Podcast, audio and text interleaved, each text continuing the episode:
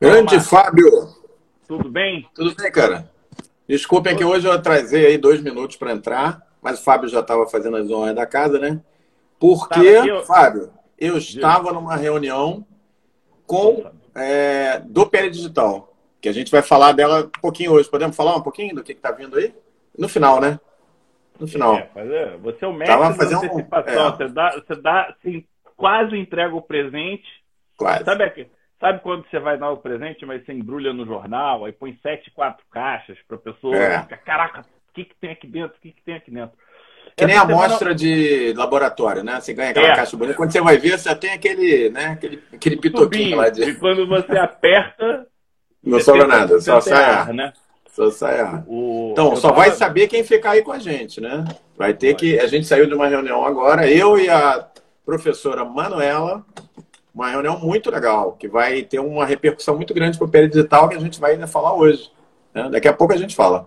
Ó, falou que Fala aí, Manuel é parecido com Lina Mendes, cantor fantasma da ópera em São Paulo. Vamos checar essa informação. Se for, a gente faz um post. Faz, é. né? Vamos fazer um Ótimo. post. Vou até anotar Ótimo. aqui, Lina Mendes, para gente. Lina Mendes, a Manuela, ela vai fazer, inclusive, se realmente for verdade isso, quer dizer, não é que a gente desconfie, não, mas às vezes você se animou com a beleza da Manuela e começou, teve um chamado crush, entendeu? Porque agora a minha filha tem crush com todo mundo. E viu uma ah, é? menina bonita e achou que era igual a Manuela. Mas se realmente for, Renato, aí a Manuela vai te convidar para jantar se é, você estiver lá no nosso congresso em dezembro, né? Você já está convidado pela Manuela para jantar. Não, e ela vai, vai ter que vai ter que vai ter que cantar. Vai ter que cumprir, vai ter que cumprir. Tá, tá aqui, é, cara, falou aqui na live, tá valendo. É isso aí, Manuel, é isso aí. Eu estava vendo um, um, assunto interessante, antes da gente entrar propriamente dito no, no tema, e aí um, um, um palestrante desses é, internacionais, esses caras que são pagos para falar, né?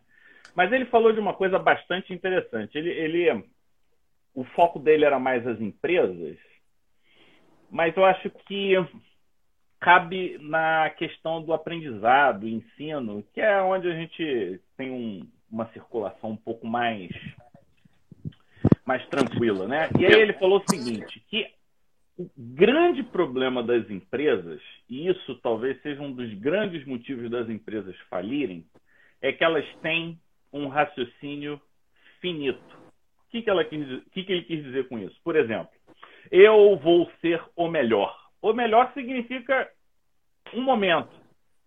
Você é o melhor hoje, nesse segundo. Daqui a 10 segundos você pode deixar de ser o melhor. Então, é, mais, é. é uma linha de raciocínio finita. Ele acha que acaba, ele acha que termina. Ele vislumbra um fim, como o melhor, geralmente, né? E aí o Sim. que ele propõe é que você tenha um raciocínio infinito, ou seja, o jogo, ele nunca acaba. Né? Como futebol. O cara joga, joga, joga, ganhou, ganhou, não ganhou, não ganhou, e cada jogador vai para casa, ele vive a vida dele. E aí ele propõe que você tenha esse raciocínio de continuidade. E eu falei, cara, isso cai como uma luva na nossa forma de pensar. Ou seja, isso hoje que a gente está discutindo não tem fim. Hoje a gente discute isso. Hoje a gente vai ver é tanta conexão que a gente pode fazer a partir do tema que a gente vai conversar hoje, que definitivamente a gente tem que pensar infinito, no sentido é. de que a gente tem que estar sempre se preparando. Né? Você já com seus 10 dias de dermatologia, você para de estudar? Não dá, né? Não dá. Do jeito que a coisa está, Imagina. É, olha só, quando eu fiz residência não existia dermatoscópio. Hoje eu vejo o curso da Manuela, eu quase caio para trás. É, é, é, nossa, é uma loucura quantidade de informação. E, e eu estava conversando com a Manuela, Fábio, e ela estava me dizendo: não, eu estou preparando para o nosso evento de dezembro, baseado só no que. Olha só o que ela falou para mim. Atenção, gente. Só baseado no que tem de novo em 2020. Aí eu virei para ela e falei assim: tá brincando? Teve novidade em 2020 em dermatoscopia? Ela falou: pra caramba! Eu falei, como é que pode? Mas 2020 foi a pandemia. Ela falou: é. Ah, mas a pandemia, mas as pessoas estão trabalhando, estão pensando, estão produzindo, realmente ela está certa, né? É uma loucura isso, cara. Enfim, beleza. Não, eu, estava olhando o Telegram da, da, dos alunos dela Cara, é muito intenso, é muito caso. Muito. Vamos ter que movimentar o nosso, Omar. Vamos é. botar caso ali. Tamo, verdade, tamo verdade. Muito caso. Vamos. Bom, vamos lá, vamos trabalhar. Telegram para pro chinelo. É isso aí. Bombando. Vamos Bom, vem cá, olha só. A gente postou uma arte muito interessante. Muita gente me mandou mensagem, né? Que é aquela arte, assim, com um cara meio nas sombras e dizendo assim: a sua imunidade está hackeada.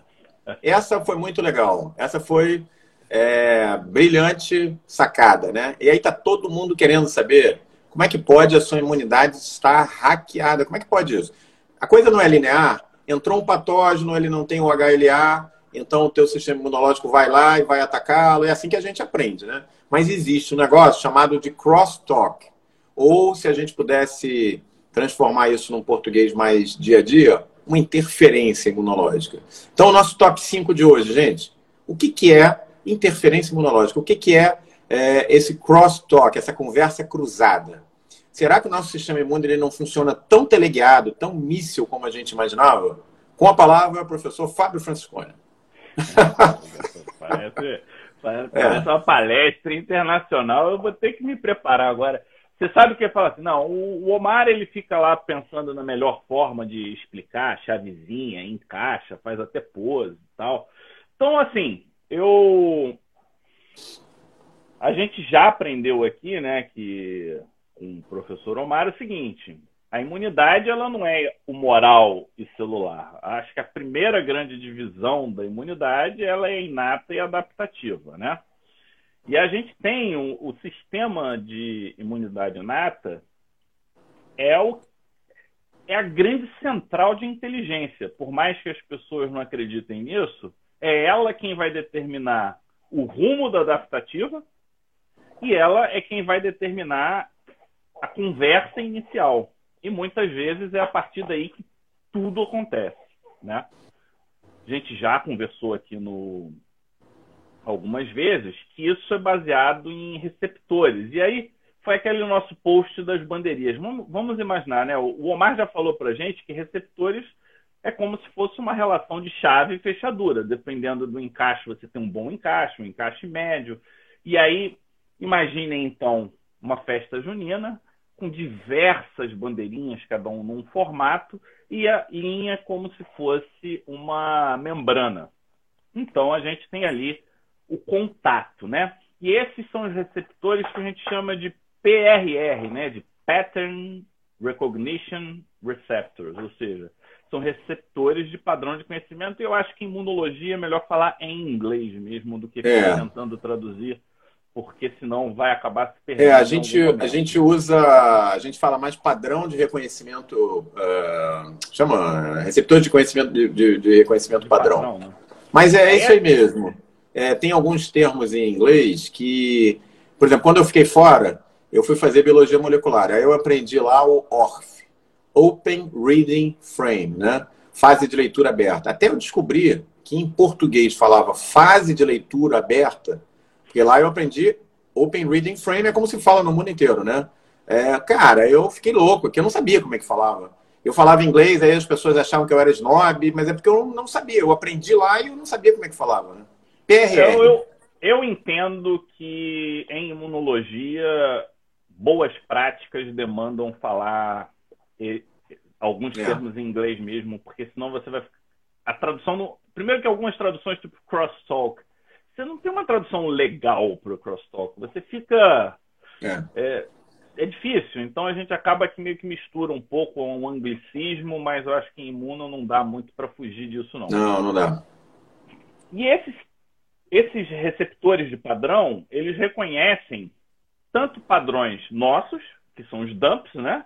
E os padrões externos, que são os pumps, de patógenos, né? Isso. Então a gente tem os receptores e eu acho que os dois grandes grupos principais de receptores de padrão de reconhecimento são os receptores Toll-like. Eles são, acho que o protótipo, existem outros que vão, vão lá. E agora vamos, agora eu falei, não, eu vou precisar de uma analogia para tentar ficar no nível do Omar. Eu falei, não, vou fazer. Passar, você vai passar, pô, vai passar. Não, não Nem, nem, nem... Você sabe que a vida é, é baseada em expectativa. Se você joga a expectativa muito alto, a chance de decepção também é alta. Então... Aí, o que, que eu pensei? Eu pensei, depois, as bandeirinhas como se fossem a entrada de um complexo sistema hidráulico. Então, você tem canos, registros, ralos, torneiras, que elas se comunicam de um jeito que você consegue. Porque, pensa assim, você tem nove toll likes. Como é que nove toll likes vão montar a resposta para absolutamente todos os agentes infecciosos? Isso não, pô, você fala muito pouco para muita coisa, não é verdade? Verdade. Eles trabalham em conjunto. Então, se eu ativar três desses receptores, dois, dois toll-like e um de, de, do complemento, a gente sabe que o complemento também é ativado por, pelo pedaços de bactéria, tipo manose, essas coisas todas, você ativa lecitina, né? ativa complemento. Aí você tem, você ativa dois complementos, um complemento e dois toll-like. Você vai, você vai mudar toda a configuração dessa, desse sistema hidráulico. Se entrar um terceiro componente de um outro receptor, você muda tudo.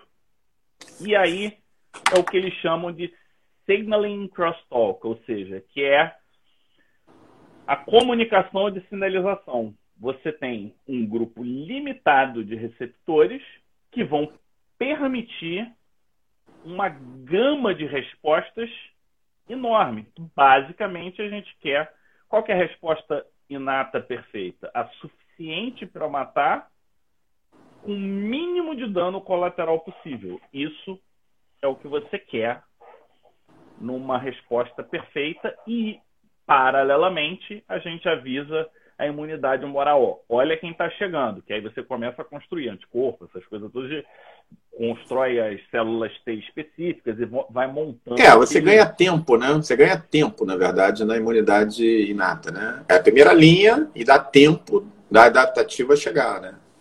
É e, tempo e... e... inteligência, porque ela inteligência. já focada. Agora, né? uma coisa interessante nessa tua explicação, que ela é muito legal, é assim, é, a imunidade inata, gente, é como poucos receptores geram muitas respostas. E a imunidade adaptativa, Fábio, é o contrário.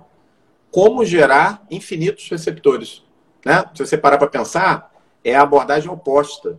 Né? Então, é como se a nossa célula tivesse. Sabe aquelas coisas de de ferramenta, aqueles kits de ferramenta que a gente compra na Leroy Merlin. Aí tem assim, as chaves de fenda, não sei se vocês já viram isso, chave de fenda grossa, fina, com a ponta quadrada, ponta redonda, aqui. Aí você. As células no sistema imune adaptativo é assim, elas carregam todas aquelas pontas ali. E aí elas vão até uma que encaixa, entendeu? Um é. Lego, né? Um Lego. Tipo um Lego, né? um negócio de montar, exatamente. Então, assim, é, é, a, é, a, é, a, é a maximização da diversidade, né? É, já as, é, a imunidade inata é o contrário. Poucos receptores, 8, 10, fazendo todas as respostas. E aí tem uma, aí tem uma história interessante por trás disso. Você sabe da onde.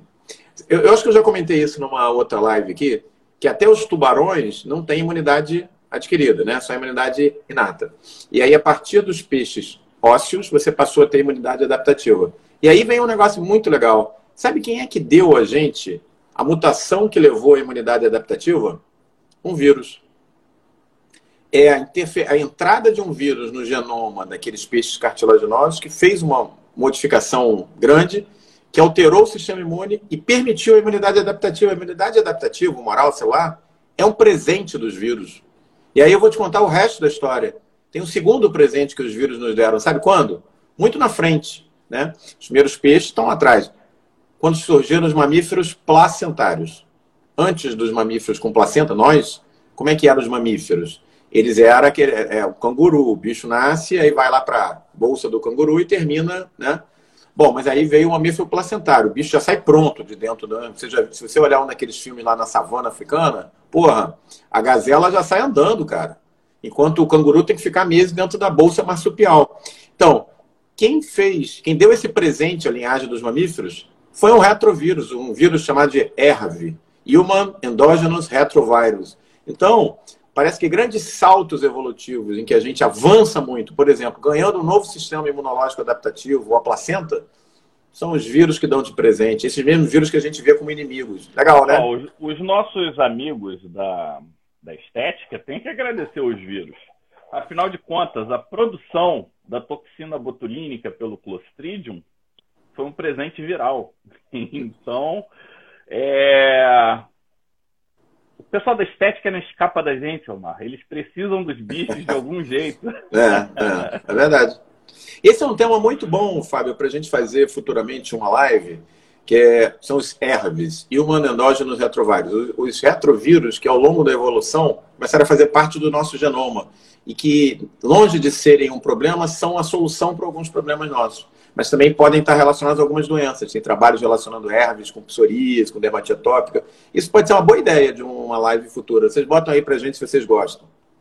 É, é da ideia. É, a gente fala nessa linha aí, tem um autor que ele chama Sodoma e Gomorra intestinal, que é um dos locais onde mais tem promiscuidade de bacteriófagos, né? Então, ó, a Janaína quer saber como assim presente viral. Ó, tudo na vida, Janaína, é o, é o Deus. Ó, você sabe por que que. Pele digital é um presente viral, né? É um presente viral, exatamente. Exatamente. Você sabe por que que janeiro tem o nome de janeiro? Janeiro. Tem uma história interessante. Existia um deus grego chamado Janus. O deus que tinha duas faces. Se você olhar lá, você bota assim, Janus aí na, na internet, você vai ver que é um deus que tem duas caras, uma olhando para cá, outra olhando para cá. Então, os gregos eram espertos. Ele falou assim, pô, vou virar o ano, eu tenho que olhar para o que passou e para o que vem na frente. Então, é o deus Janus, janeiro vem disso. É, porque ele tem duas, duas faces. Tudo na vida, gente, tem duas faces. Tem a face ruim e a face boa. A gente tem que descobrir a boa. Os vírus, obviamente, têm uma face ruim muito clara, mas eles também trazem muitas coisas interessantes. A gente já falou sobre isso anteriormente, não é, Fábio? Sobre a questão dos, da endossimbiose. Já foram lives anteriores. Quem não lembra, tá lá na nossa playlist. Acessa lá no Pera Digital, que isso tudo já está lá. Agora com minutagem, bonitinho, pérolazinhas, top 4, top 3, top. Falando nisso, vamos parar de enrolar porque a gente já passou 20 minutos aqui do nosso. Não, e a gente já está na primeira pergunta. Interferência. É, a interferência é. é, o quê? É quando você tem algum fator externo que, de alguma forma, atrapalha o nosso sistema hidráulico. É como se você quebrasse um cano, entupisse. Um Tivesse um vazamento fechasse um registro e aí por aí vai. Então, a interferência Bom, imunológica é então, isso. Né? Vem cá, vamos, vamos voltar para o trilho aqui, cara, porque nós já gastamos 20 minutos. Falou em vírus, né? Falou em vírus, meu amigo. Omar. É, aí vai embora. Vai embora. Então, olha só, a gente no top 5 de hoje, a gente aprendeu o que é o crosstalk. Quem ainda não, não entendeu, pensa naquela imagem que o Fábio produziu, que é uma miríade de encanamentos. E aquilo seria o sistema imunológico. E uma interferência direta nisso, esse é o nosso top 5. Vocês ouviram falar sobre interferência imunológica ou crosstalk pela primeira vez. Top 4. Como que os agentes infecciosos manipulam as janelas de oportunidade dentro do nosso sistema hidráulico, nosso sistema imunológico? Como é que isso é feito? Então, é, vamos. Eu vou botar número 6 aqui, que são seis mecanismos principais, que aí quando a gente tem um número assim, fica mais fácil de lembrar. A Isabela vai sofrer pra caralho hoje. a Isabela. Nossa um monitora. ah, tá. Um deles é cooptação de receptores. Então, receptores quais? Porque imagina assim, basic, antes de eu falar dos seis tipos, basicamente o que, que a gente quer? Diminuir a resposta inflamatória é uma opção, não é verdade? Então, uhum. eu diminuo a resposta inflamatória. A segunda forma é vamos desviar a resposta inflamatória. E a gente tem um exemplo. O que, que a gente falou semana passada? Peraí, semana passada foi o que, que mesmo? Hein? Que eu esqueci. Superantígenos. Superantígeno, é verdade. Superantígenos. Então, eu tô ficando maluco já com essas lives de terça-feira, mas vamos embora. Então, superantígeno não deixa de ser um crosstalk, na é verdade? É. Quando você manda toda a energia para a direita, você deixa o lado esquerdo todo livre. Sim, então, é verdade. Então, cooptação de receptores que causam receptores de inibição. receptores inibitórios. E aí a gente está falando. A ah, semana passada foi da Manuela, porque semana passada eu não participei. Foi, é verdade. Semana passada o, Fábio estava fazendo a social com a patroa. A patroa falou assim: olha só, chega desse negócio de perguntar, você está na, você tá com a faca no pescoço, para com isso, é meu aniversário, eu quero jantar no melhor restaurante de Manaus. E aí o Fábio foi e a gente segurou aqui. Eu e a Manuela. Acho que foi bom, né, gente? Acho que foi bom. É, falou pra caramba, encheu o saco de vocês, mas tá bom. Tanto é que o pessoal lembra, eu, eu que me confundi aqui. Vamos lá. É, na, nas cooptações de receptores inibitórios, basicamente a gente inverte o jogo. Geralmente você, quando você ativa vários desses receptores, o que, que você tem? Você, desfosfor, você defosforila, né? E aí você hum. inicia a cascata. Você, na verdade, faz com que o agente atue nos receptores ativando fosfatases e fosforilando. Então você Opa. tem um, um, uma resposta antagônica e basicamente, só, só para citar, são os receptores chamados ITIN, né?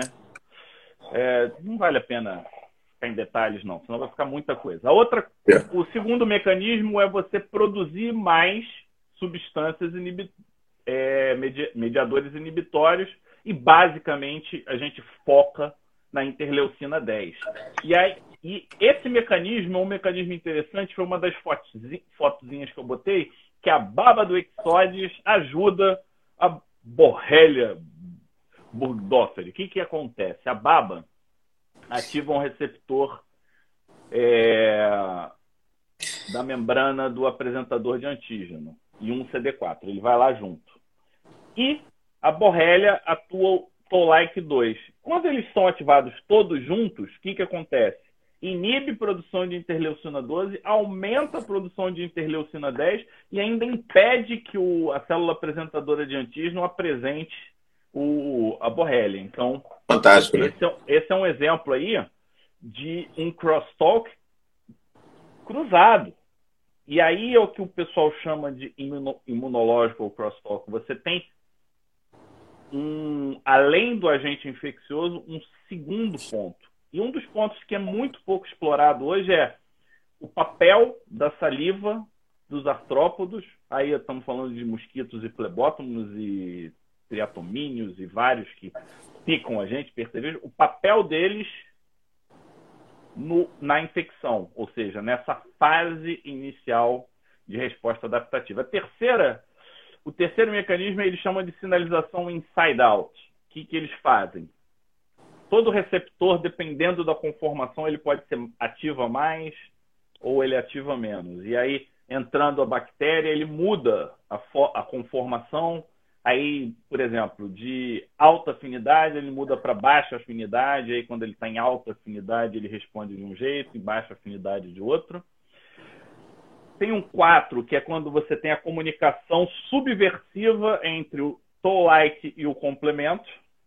Ou seja, em equilíbrio eles, eles trabalham em equipe, mas quando começa a ter muito anaflotoxina de C5A, ela começa a inibir a ação do toll-like. Então você vai subvertendo tem toll-like, toll-like, por exemplo, o Mycobacterium tuberculosis, ele ativa o toll-like 2 para inibir o toll-like 9 e com isso ele vai bem.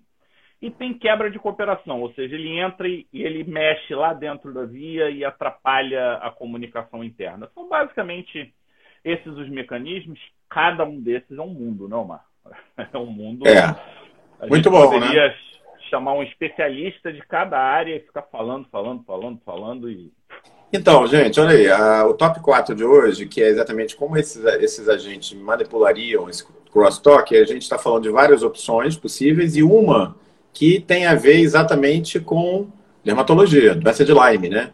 Com ixodes, o carrapato, né? Popularmente carrapato, a gente não tem aqui o ixodes, né? A gente tem o ambleoma, mas a transmissão da Borrelia burgdorferi afetada. Então, o que, o que a gente está discutindo é o seguinte, o próprio é, vetor né, o hospedeiro da doença, ele não é simplesmente passivamente um vetor do agente infeccioso. Ele, de alguma maneira, interfere diretamente na sua resposta imunológica contra a borrelia, entendeu? Através da saliva, que o Fábio é, abordou tão, tão simpaticamente como baba do, do Ixodes. Muito bom, beleza. Vamos lá que a gente está na metade já. Vem cá, é, você é o cara da Leishmania, né? Você faz a diferença aí na Leishmania, e Leishmania tem a ver com crosstalk, né? Obviamente, você já deu até um pouquinho de, de suspense aí, porque você já falou dos flebotomínios, dos mosquitos, mosquito não, flebotomínio. Como é que é essa história para Leishmania? Faz diferença? Tem crosstalk? Como é que é? Cara, eu, eu entrei em contato com o mundo da interferência imunológica, ou seja, vamos mais do que interferência, né? Estamos falando aqui das matrióticas, Omar. Você tem um bicho e dentro do bicho tem outro bicho e aí a coisa vai acontecendo. É a hiperpatogenia.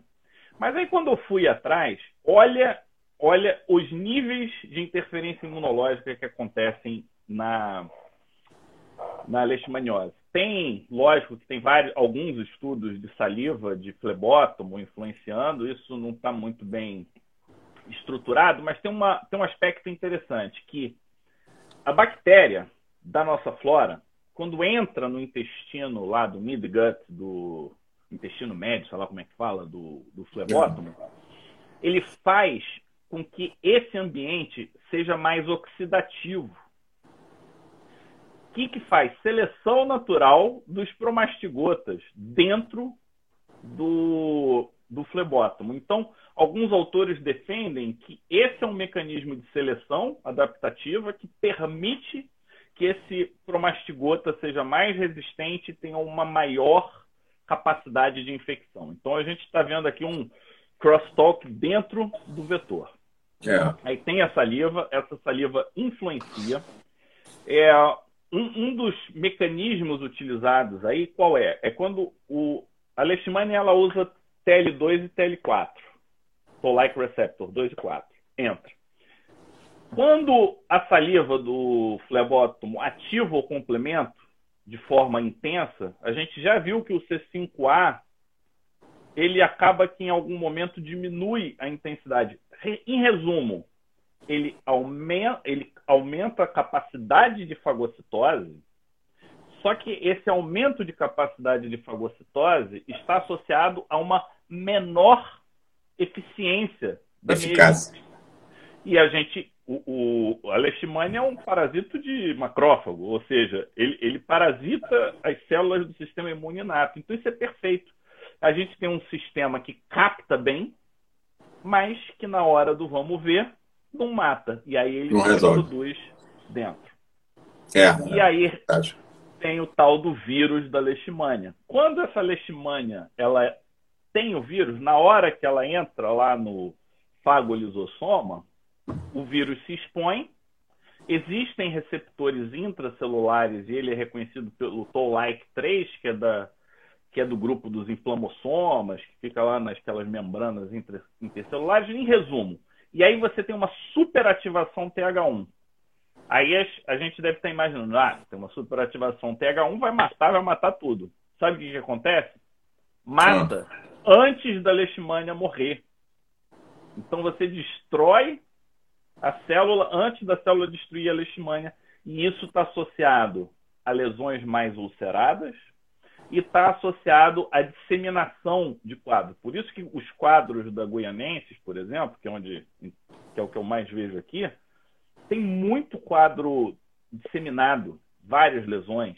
Então, Antigamente, eu não sei se você lembra, antigamente o, o no manual, o pessoal achava que eram várias é, repartos sanguíneos quando a pessoa chegava perto do tronco. Hoje a gente entende mais como sendo lesões metastáticas mesmo, uma Sim. lesão de é, disseminação hematogênica, hematogênica. mais precoce. Co-infecção HIV. Olha a, que interessante com infecção HIV. Quando você tem co-infecção HIV, você inibe TL2, TL4, então você mata menos também. Só que com o HART, o que, que acontece? Você expõe receptores de mucosa que facilitam a entrada, mecanismo de entrada da leishmania, e aí quem toma HART e tem HIV tem maior precocidade, maior incidência de doença de lesão mucosa. Então aqui Olha a quantidade de situações. De interferência. De interferência. Incrível, né? que a gente é. conhece. A gente está falando das que a gente conhece. É, você Olha, já listou aí umas né? cinco, né? né? Você já listou é. umas cinco só para Leishmania. Eu devo ter esquecido algum. Eu devo ter esquecido alguma. Agora imagina nos dias de hoje, antigamente, né? A gente, quando eu fui fazer a minha prova de professor lá na Unirio, prova de livre docência, a minha, a minha prova escrita é, foi sobre leishmaniose. E graças a Deus foi 2004. Se fosse 2020, 15, 16 anos depois, eu estava lascado, né? Porque eu ia ter que falar sobre tudo isso aí que o Fábio está abordando. E eu pô, fiquei naquela de maniose, eu ia até lá concorrer contigo, pô. É, eu, eu, não, eu fiquei lá naquela de ciclo silvestre, ciclo urbano, ciclo periurbano, não sei o quê. Dei aquela embromada, deu, deu para passar né, na prova.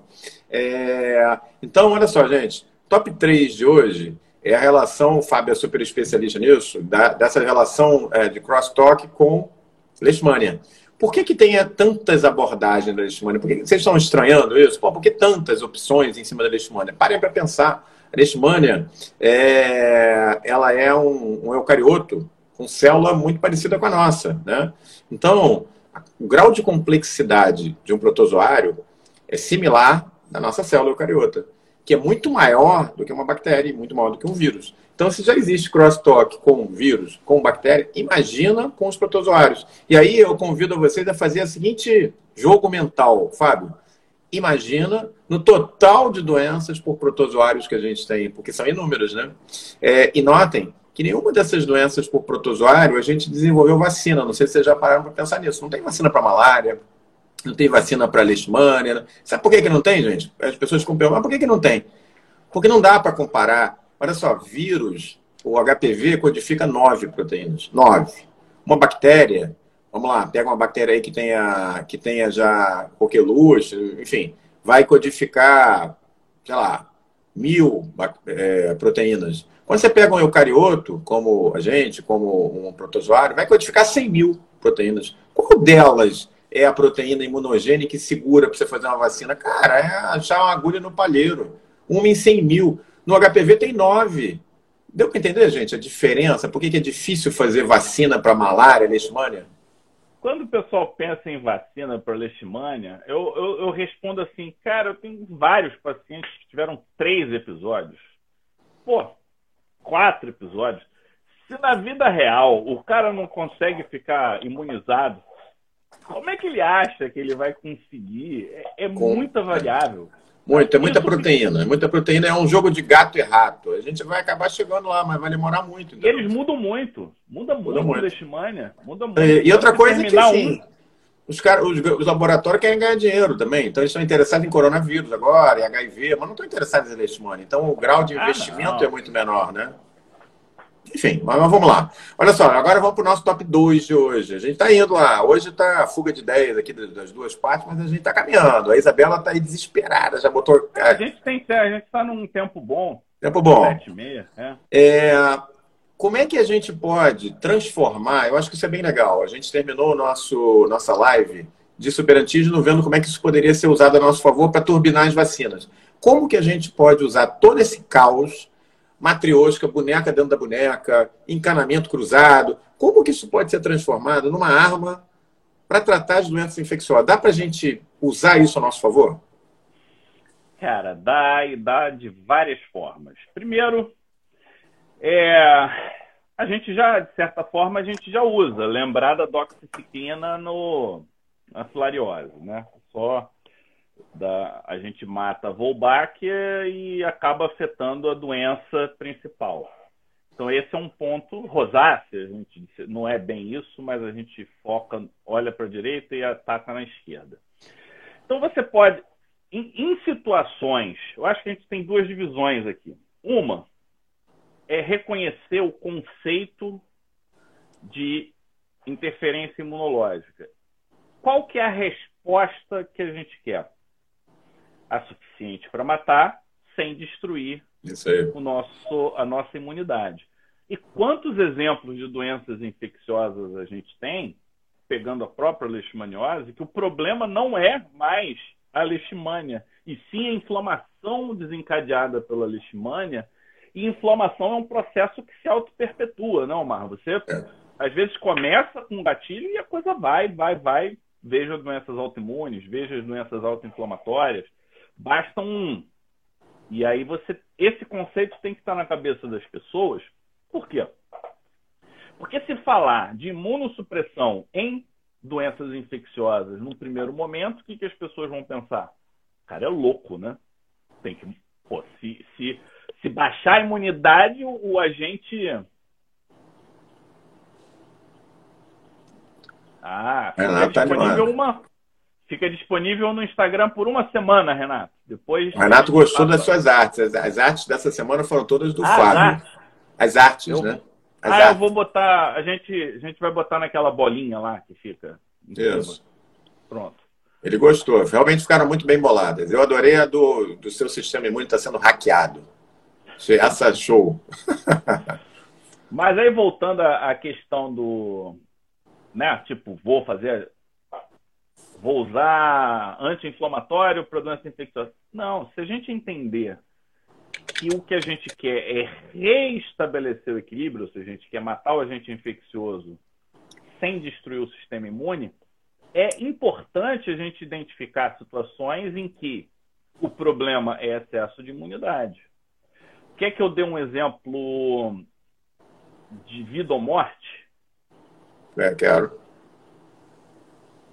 Paracoco de vias aéreas superiores ou leishmania de laringe. Isso aí, as leishmanias. Às vezes tem um edema absurdo. Você entra com antiparasitário ou com antifúngico, faz edema de glote e o cara morre.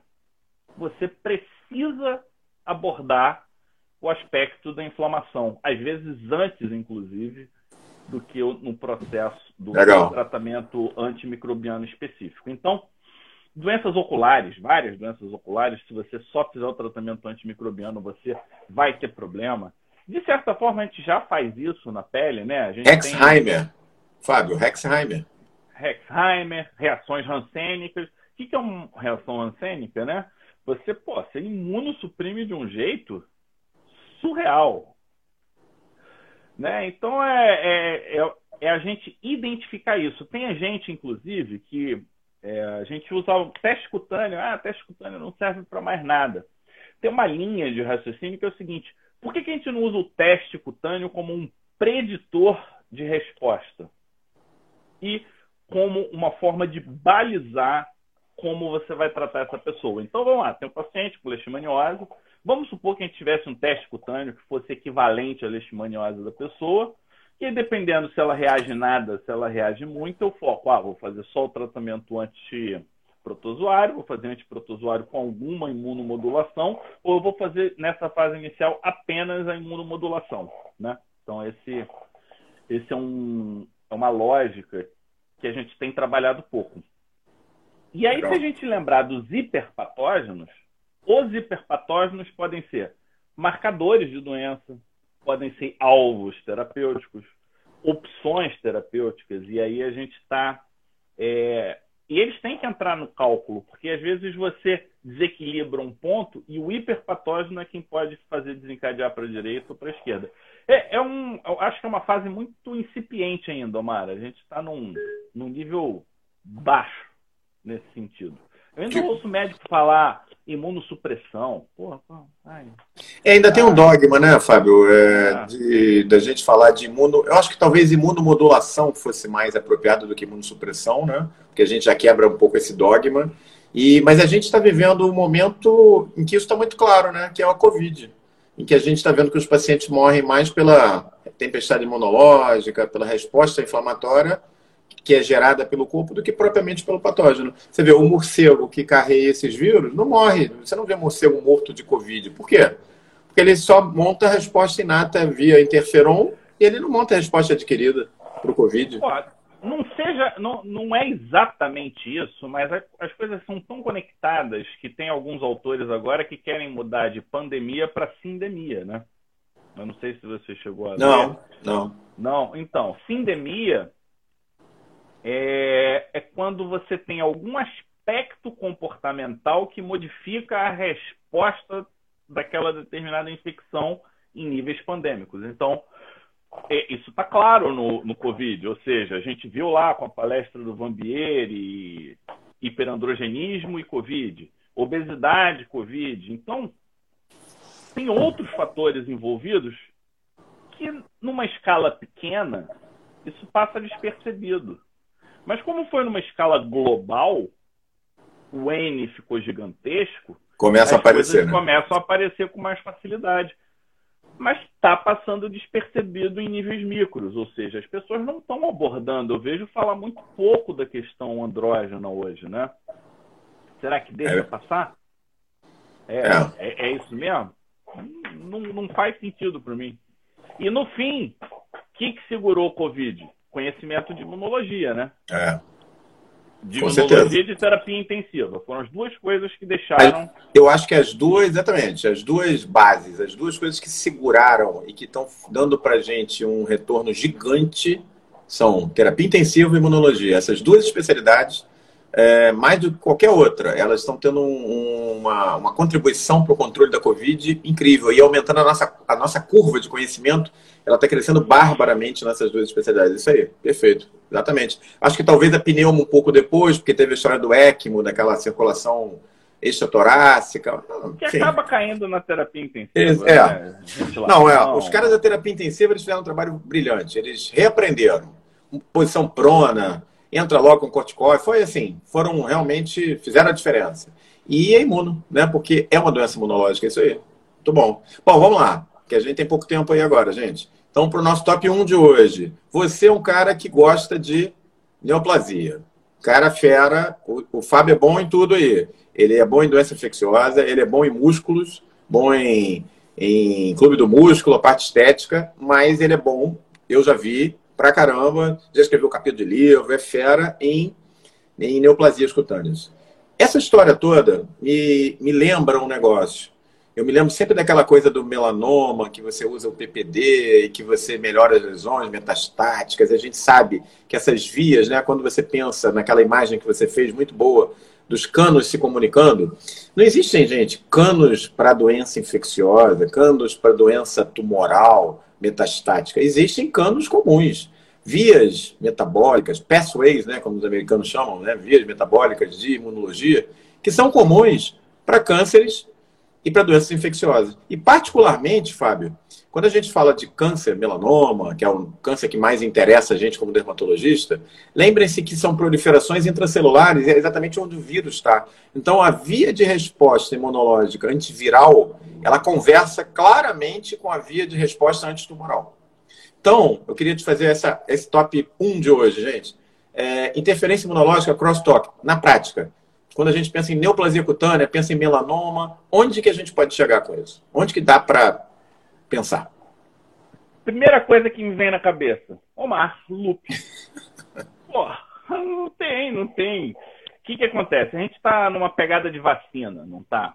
A gente está. Acabamos de falar de hiperpatógeno. Eu vou te fazer a seguinte proposta. Omar, é, melanoma a gente sabe que é um tumor imunogênico, você já deu um exemplo, já tenta se utilizar interferon, tenta se utilizar imunoterapia, a gente evoluiu bastante nesses últimos anos. Então vamos fazer o seguinte, vamos pegar o teu herpes e botar no melanoma. O que, que você acha dessa ideia?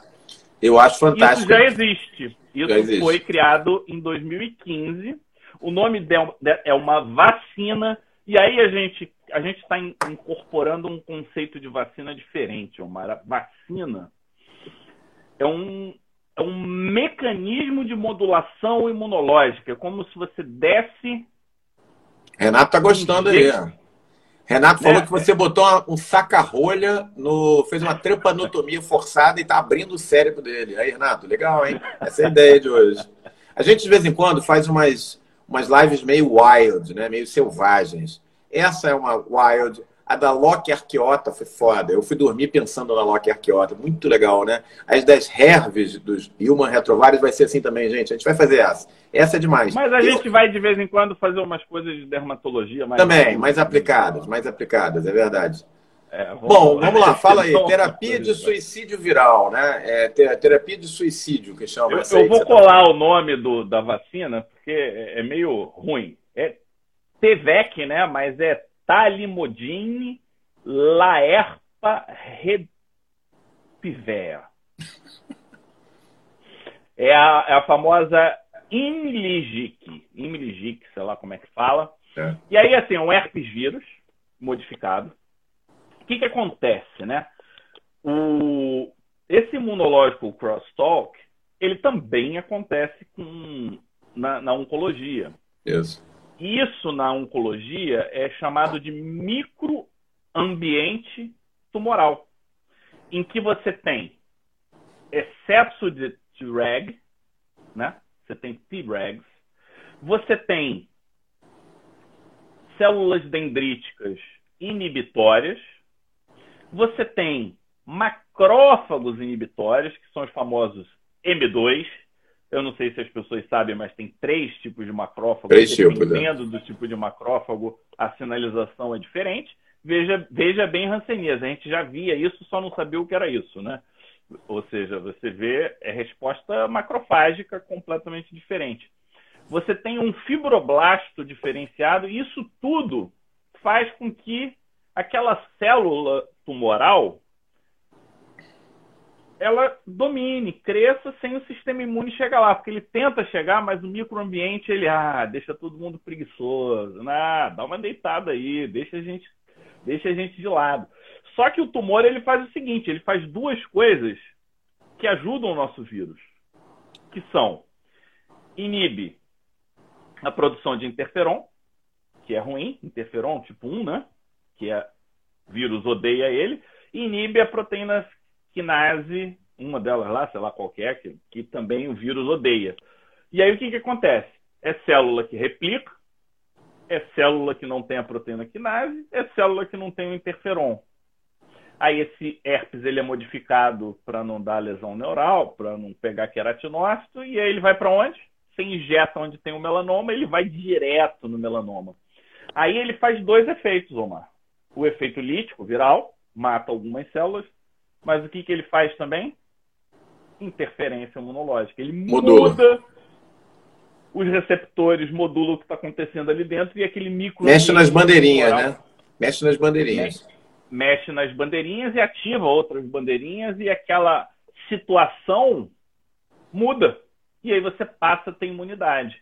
E aí você faz uma ação direta, oncolítica, e você faz uma ação indireta por ativação viral. E aí você tem uma vacina por vírus oncolítico que geralmente é intratumoral. Limitações, se for uma doença muito espalhada não vai conseguir, mas vamos supor aquele paciente de melanoma que fez metástase subcutânea e linfonodo. Você pode usar essa vacina. E aí quando você faz isso, você ativa, lembra que você ativa a imunidade inata, você expõe os antígenos tumorais e aí você até melhora a imunidade é, é, humoral sistêmica, né? Então você pode usar, então, por exemplo, esses inibidores PD1, inibidores CTL4, e aí com isso você pode ter feito os BRAFs, que, que são utilizados, que os que inibem via MEC, a rigor, quando você inibe MEC, você inibe BRAF, você está aumentando matando a proteína quinase, a ação da proteína quinase, e em tese você poderia estar atrapalhando a vacina. Isso é, é teórico, né? Mas acho que é um, é um ponto é um ponto curioso aí para muito bom, hein? Pena que a gente não tem acesso. Eu fico, não posso falar é. palavrão porque a gente está no horário público, mas pelo amor de Deus, né? A gente não consegue tratar os pacientes. Eu, tenho, eu tentei por anos fazer interferon, todo mundo morre de medo, nossa equipe não é preparada. eu uso muito, cara. Eu sou fã de interferon, uso pra caramba. E... É porque a dose de melanoma é muito alta, né? É alta. É. E tem agora, sabe que existem congressos só de terapia oncolítica, né? É, eu acho que se o pessoal concordar, a gente já tinha pensado nisso, eu acho que semana que vem, Fábio, a gente podia ter como tema vacinas. Vamos falar disso? O que vocês acham? Bota aí pra gente. Vacinas, é o tema da hora. Eu já, eu já peguei essa, foi nessa pegada aí para você. Você já preparou? Só é. levantei para você cortar. É, aí eu cortei, mas vamos ver se vocês vão receber de manchete ou se vão jogar para fora. Vacina, vocês gostam? Vocês Olha, querem? querem um curso de imuno.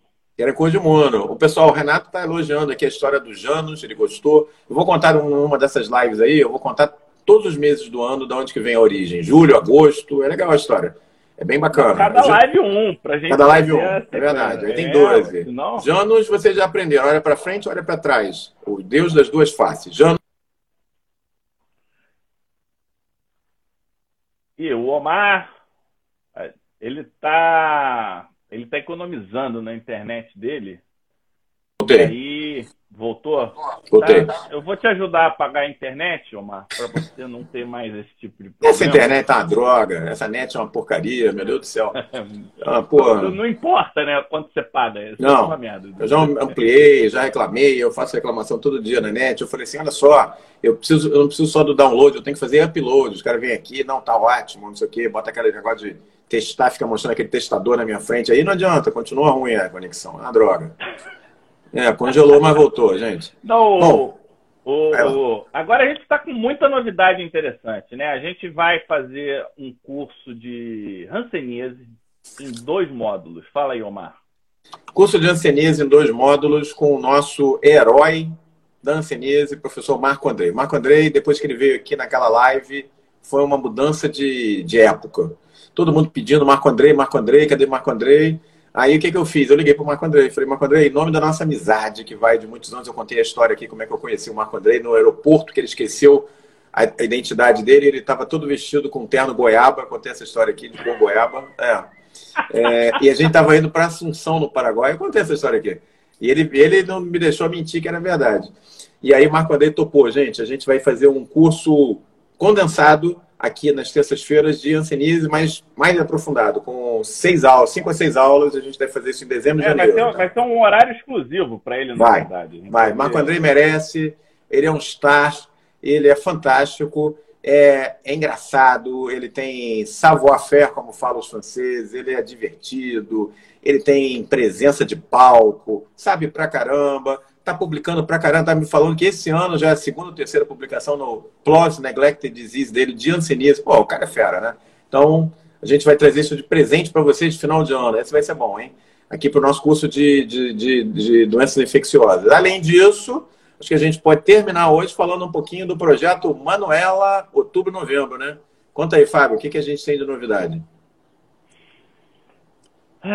Esse tá não, eu vou, vou até falar mais duas coisas aqui antes. Pode? Vai lá. Então, o pessoal está perguntando do curso de imuno. A gente não vai conseguir entregar um curso de imuno top agora, porque a gente está muito focando em, na energia grande na dermatoscopia, porque a gente a gente não fica quieto, né? A gente não quer mais ou menos, a gente quer top de linha. Então a gente está organizando um monte de coisa legal em relação a. Legal é pouco, mas eu vou manter o legal aqui para o curso da Manuela, que, cara, que turma ativa, né? Ela Muito. realmente. Muito. Eu de vez em quando dou lá umas bisoiadas para ver se eu mudo de nível, né? Porque eu aprendi, por exemplo, com a Manuela. É, isso eu achei muito legal, porque e faz sentido, né? Quando você vai aprender alguma coisa, você tem que ter claro quais são as etapas desse aprendizado para você ir se, se, estruturando e não se decepcionar no caminho. Então, ela deixou bem claro que existem etapas. E essas etapas, elas têm que ser cumpridas de forma a você atingir a independência dermatoscópica. Eu achei esse essa terminologia Fantástico. fantástica. Que, é, que é fazer o que a gente faz na clínica, Omar. Olhar e falar, eu estou vendo isso, isso significa isso, eu tenho essa linha de raciocínio, e aí eu vou fazer esses diagnósticos, ou eu vou fazer esses exames para poder tratar o meu paciente. Basicamente isso. Só que quando enfiaram esse aparelhinho na nossa frente, a gente fala, cara, como é que te encaixa tudo isso na nossa linha que já estava pronta? Manuela, ela tem é, é como se fosse aquele jogo de tabuleiro, eu falo nível 1, nível 2, nível 3, nível 4, é ela que vai apresentar isso pra gente. Não, e esse nome, Jornada da Independência Dermatoscópica, é brilhante. Quem bolou isso, a mente da qual saiu, fervilhou e fermentou esse nome. Realmente merece o Oscar da, da... Dos nomes, né? É, dos nomes, é verdade. Então, assim. Não, pô, e aí, Sensacional. Ah, os, nomes, os nomes saem daquilo que as pessoas falam, né? As pessoas vão falando, aí você vai prestando atenção. Ah, entendi. E aí, a pessoa chega e me diz que você atingiu a independência, e você ficou tranquilo. Ficou tranquilo nada, porque você tem a mente infinita, você não tem a mente finita. Inquieta. E aí a, Manu... é, aí a Manuela fala e diz, não, saíram 600 artigos de dermatoscopia, sendo que três são game changers, game changer, muda conduta, aí nasceu Fronteiras da Dermatoscopia. Isso aí. Que vai ser o primeiro evento do Pele Digital, no caso, o, Híbrido. congresso é da Manuela, mas Pele Digital ajudando na parte da estrutura. Temos um minuto e cinquenta, Omar. Agora finaliza dizendo, contando o que você queria contar para gente, porque a gente gosta das novidades. Então, olha só, a gente então vai ter semana que vem vacinas, tá? Terça-feira, 20 horas, já podem marcar aí na agenda. Não, não pensem em mais nada que não seja vacinas. Pessoal que está no grupo Telegram, já vou mandar material para vocês irem lendo, tá? Um negócio bem maceteado para vocês ficarem espertíssimos em vacinas. E aí vocês vão poder discutir com quem vier falar com vocês sobre vacina de Covid, vocês vão saber tudo. Então, imperdível a live semana que vem. Isso é o top 1. Top 2, jornada de independência dermatoscópica da professora Manuela. Essa é imperdível, realmente quem bolou isso, pô, é um gênio e nós vamos chegar lá. Vamos transformar vocês em independentes dermatoscópicos. Isso vai culminar no início de dezembro, lá no dia 11 e 12, com o Fronteiras da Dermatoscopia. Então, esse é um ciclo que vai chegar lá na frente com as mãos é, preciosas da Manuela, vamos dizer assim, a mente preciosa dela. Nós vamos levar vocês no Fronteiras da Dermatologia. O Fronteiras da Dermatologia, Fábio, está ficando muito, dermatoscopia. muito... Dermatoscopia é, tá, tá, ficando muito, muito melhor do que eu imaginava. Nós acabamos de ter uma reunião, pô, Game Changer agora. Nós vamos levar ele, vai ser um, é, vai ser um evento online para quem não quiser vir, mas vai ser presencial. Nós vamos botar os vídeos que a gente fez, de como que a gente vai fazer, seguro, sensacional, isolamento social, num lugar maravilhoso. Quem quiser vir ao Rio, vai ser no hotel Arrasa Quarteirão, imperdível.